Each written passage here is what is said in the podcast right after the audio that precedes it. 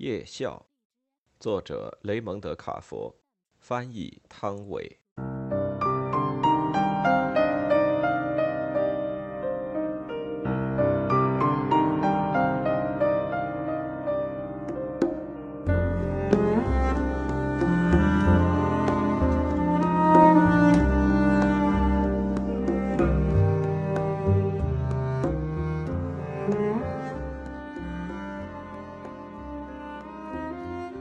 我的婚姻刚刚破裂，找不到一份工作。我有个女朋友，但她出门了。我正在酒吧里喝啤酒，两个女人坐在吧台那儿，和我只隔几张桌子。其中的一个和我聊了起来：“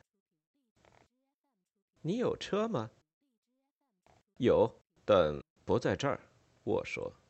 “车在我老婆手里。我住在我父母那儿。”我有时用一用他们的车。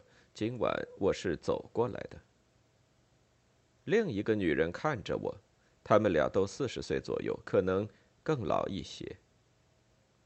你问他什么了？那个女人对第一个女人说：“我问他有没有车。”那么你有车吗？第二个女人问我。我正跟他说呢，有是有，呃，但没开着。我说。那一点用也没有，不是吗？他说。第一个女人笑了起来。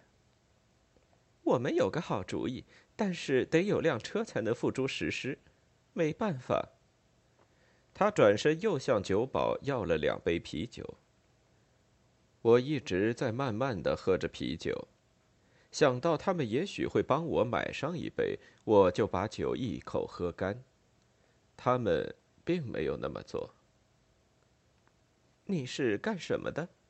第一个女人问我道。目前的话，什么也没干。我说。有时候，如果可能的话，我想去上学。他上学？他对另一个女人说道。他是个学生。你在哪儿上学？嗯，就在附近。我说。我跟你说过的，那女人说。他难道看上去不像个学生吗？他们都教你些什么？第二个女人说：“什么都教。”我说：“我的意思是，他说，你计划将来做什么？你这一生的目标是什么？所有人都得有个人生目标吗？”我冲酒保举起我的空杯子，他接了过去，又给我倒了一杯。我数出一些零钱，这样一来，两小时前来时仅有的两块钱就剩下三毛了。他还在等着。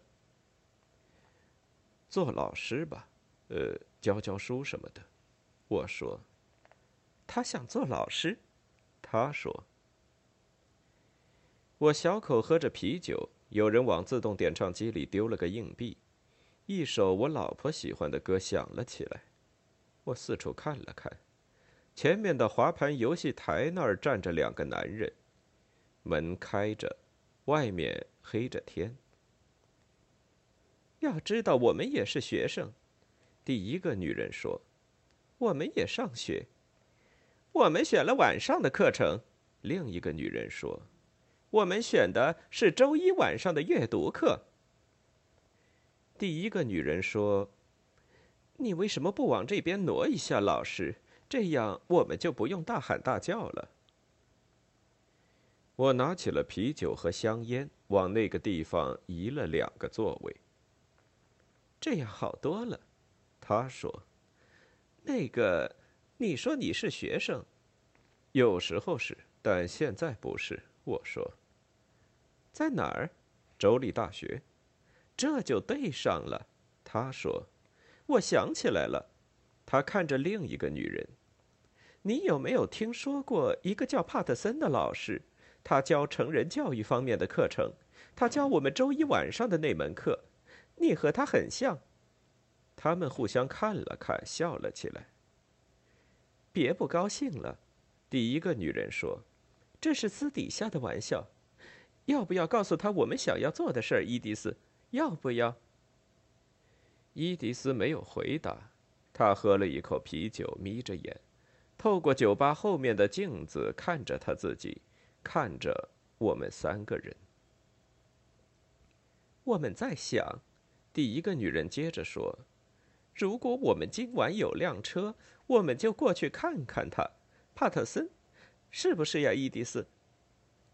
伊迪丝冲自己笑了笑，他喝完啤酒又要了一轮。包括我的一杯，他用一张五块钱的纸币付了账。帕特森喜欢喝一杯，伊迪丝说。你可以那么说，另一个女人说。她向我转过身来。有天晚上上课时，我们说起过这个。帕特森说他吃饭时总要喝点葡萄酒，晚餐前喝一两杯快车什么的。什么课？我问。帕特森的阅读课，帕特森总爱说一些不相干的东西。我们在学习阅读，伊迪丝说：“你相信吗？”我喜欢海明威这一类的东西，另一个女人说。但是帕特森让我们读类似于《读者文摘》上的那些小说。我们每周一晚都会有测验，伊迪丝说。但帕特森还行。他不会介意我们上他那儿喝一杯快车的，不过他就是想介意也没用。我们有他的把柄，帕特森的。他说：“我们今晚有空。”另一个女人说：“但是伊迪丝的车送去修了。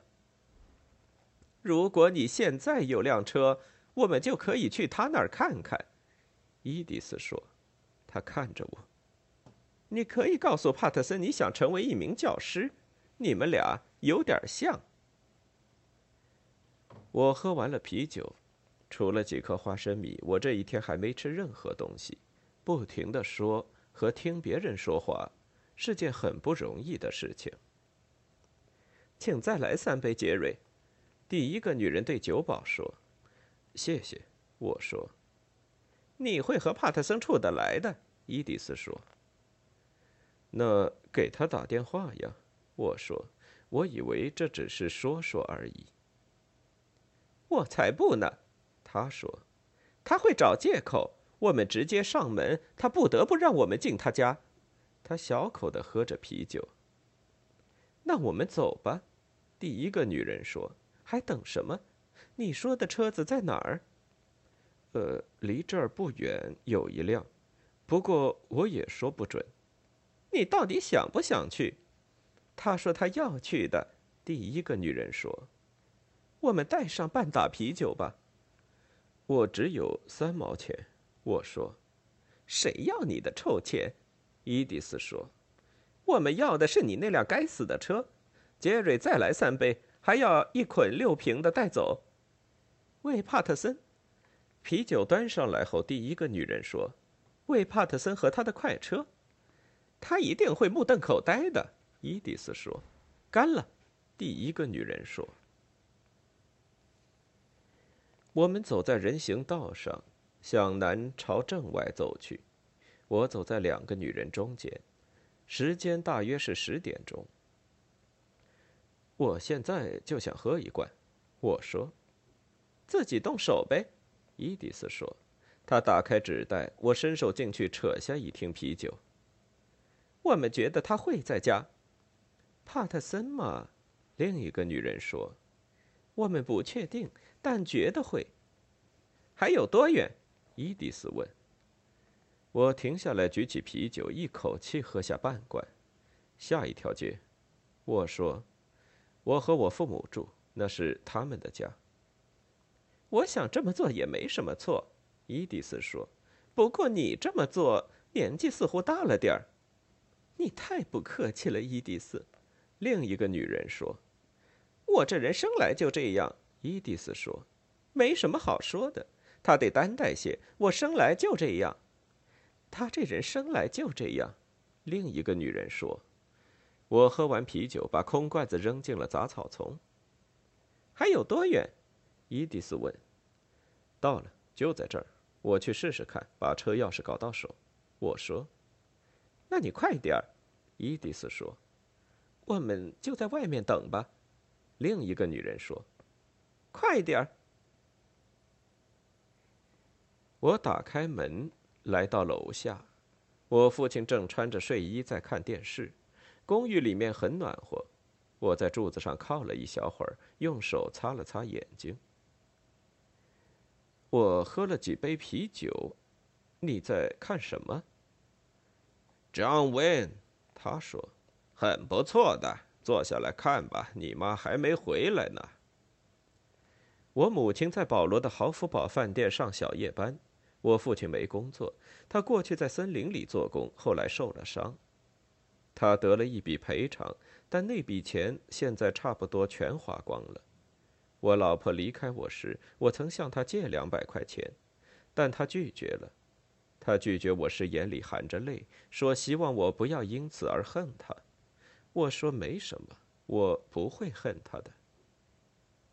我知道这次他也会说不的，但我还是在沙发的另一端坐下，说：“我碰到两个女的，她们问我能否开车送她们回家。”那你对他们说了什么？他说：“他们在楼上等着我呢。”我说：“哼，让他们等着吧。”他说：“会有其他人的，你不必掺和到里头去。”他摇摇头。你没有告诉他们我们住在哪儿吧？有没有？呃，他们没进来吧？